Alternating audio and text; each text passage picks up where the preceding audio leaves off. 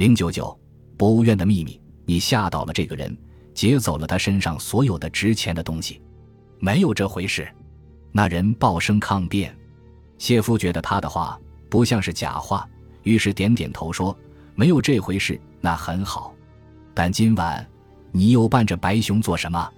那人低头不语。谢夫讥笑地说：“是不是在荒野里参加化妆跳舞？”我承认，我又到过一百二十四号的附近去。那人遏制着他的怒气说：“你的目的不为掠夺，而你常常到这一百二十四号附近去，那又是为了什么？”我有另外的目的。我能听听你的故事吗？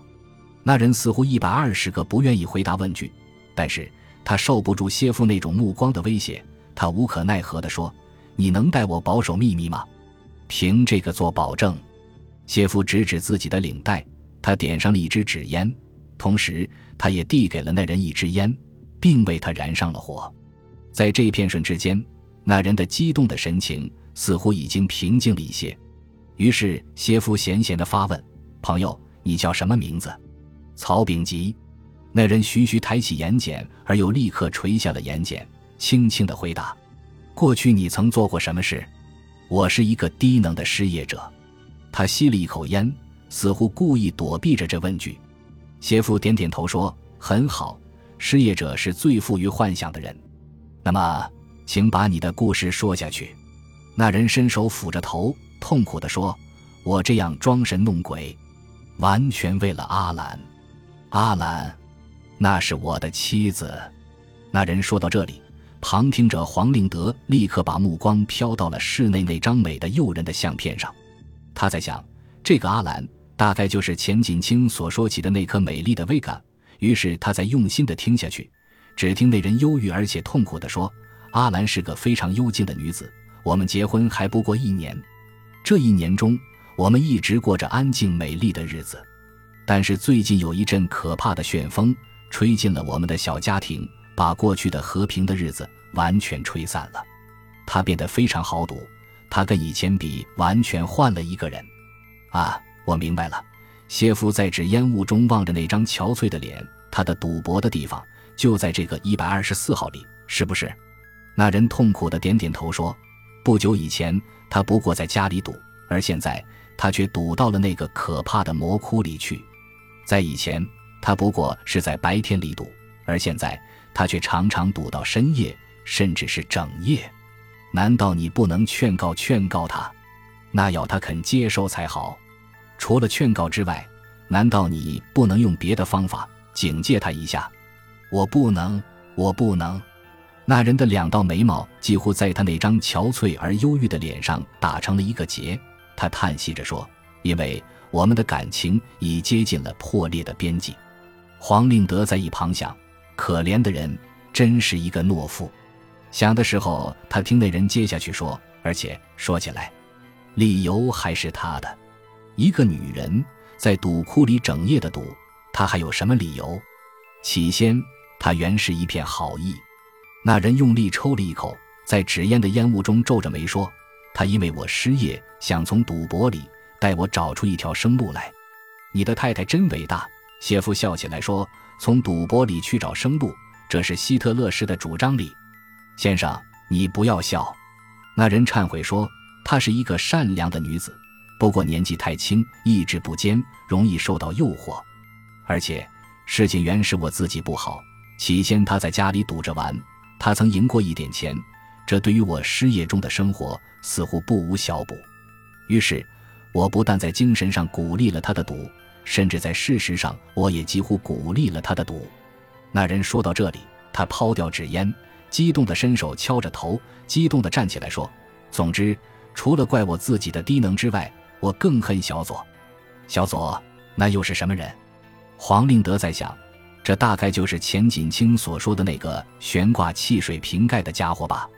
想的时候，却听那人切齿地说：“小左，陈左民是我的一个好朋友。嘿，你为什么恨这个人？他引诱阿兰到那赌窟里去赌，表面上……”他却帮我劝他不要再赌。那人用一种近乎嘶哑的声音说：“他存心不良，他一定别有企图。”啊，我明白了。谢夫点点头，你扮演着白色的恐怖，去到这一百二十四号的附近，那是预备去吓你的太太的，是不是？不，他太胆小，我并不预备直接吓他，我只想吓倒几个单身的赌徒。奇怪，你吓那些赌徒做什么？我直接恐吓那些赌徒，间接就可以恐吓阿兰，使他不敢再到那个赌窟里去。黄令德在想：好精彩的神经病！谢父心里暗笑。这办法真聪明。只听那人接下去说：“其次，假如我能在这深夜里遇见了小左。”说到这里，突然他从身后掏出了一柄两面开锋的短刀，紧紧握在手里，刀锋在灯光下耀得雪亮。他的纷乱的头发在额上微微颤动。他恨恨地说：“假如我能遇见他，嘿嘿。”这时，谢夫已完全看出了那人的精神变态。他慌忙地说：“朋友，静一点。”且把你的玩具收起来。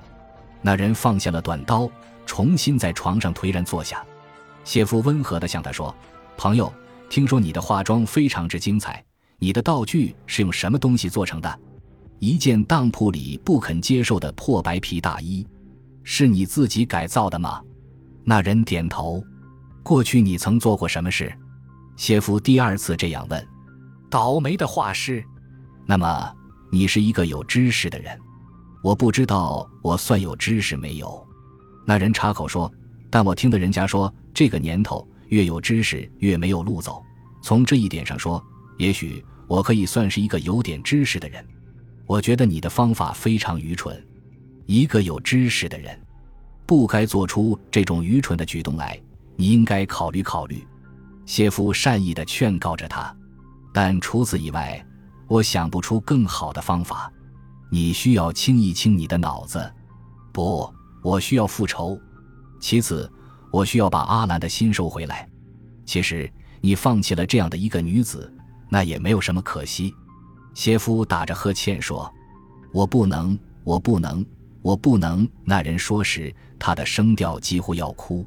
谢夫向他摇摇头，他觉得他已没有兴致再欣赏这张悲惨的脸，于是他仰着懒腰。从椅子里站起来说：“多谢你，朋友，把你的事情都告诉了我。”他向黄令德以目示意，黄令德也从椅子里站起来，他们准备要走。但是那人忽然说：“先生，我能听听你的来意吗？”来意？谢夫站定下来说：“我是一个生意人，生意人的目的无非是钱。你以为这件事里会产生钱？我的胃口很小，我只想到处收点小账。”现在你还向我收账吗？那人苦笑。现在我倒很想付些小账给你了。谢夫回报他一个苦笑，一面撩开上装，把手插在裤袋，向黄令德歪歪嘴。那人说：“先生，能不能请你等一等？你还有什么话要告诉我？”谢夫重新燃上了烟。你是一个侠义的人，你能帮助我一下吗？谢夫在想：侠义，哼。我要有钱可捞的时候才有侠义，而你的事情看来我很缺少侠义的胃口。他嘴里说：“你要我怎样帮助你？我想请你把我已失去的和平美丽的日子找回来。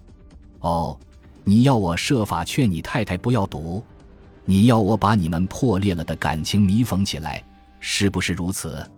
但是这都是你的家事呀，而你一向出名是个万能的人。”谢夫在想，朋友，即使我承认我的能力大的能把地球拉出轨道以外，我可没有那种力量能把一个女子的已变的心拉回来。想的时候，他用抚慰的口吻向着忧伤憔悴的人说：“好吧，朋友，你静一点，等我想到了方法的时候，我再告诉你。那么，你你什么时候再来？想到来的时候我就来，一定，一定。”说完。他向黄令德招招手，两人大踏步向外就走。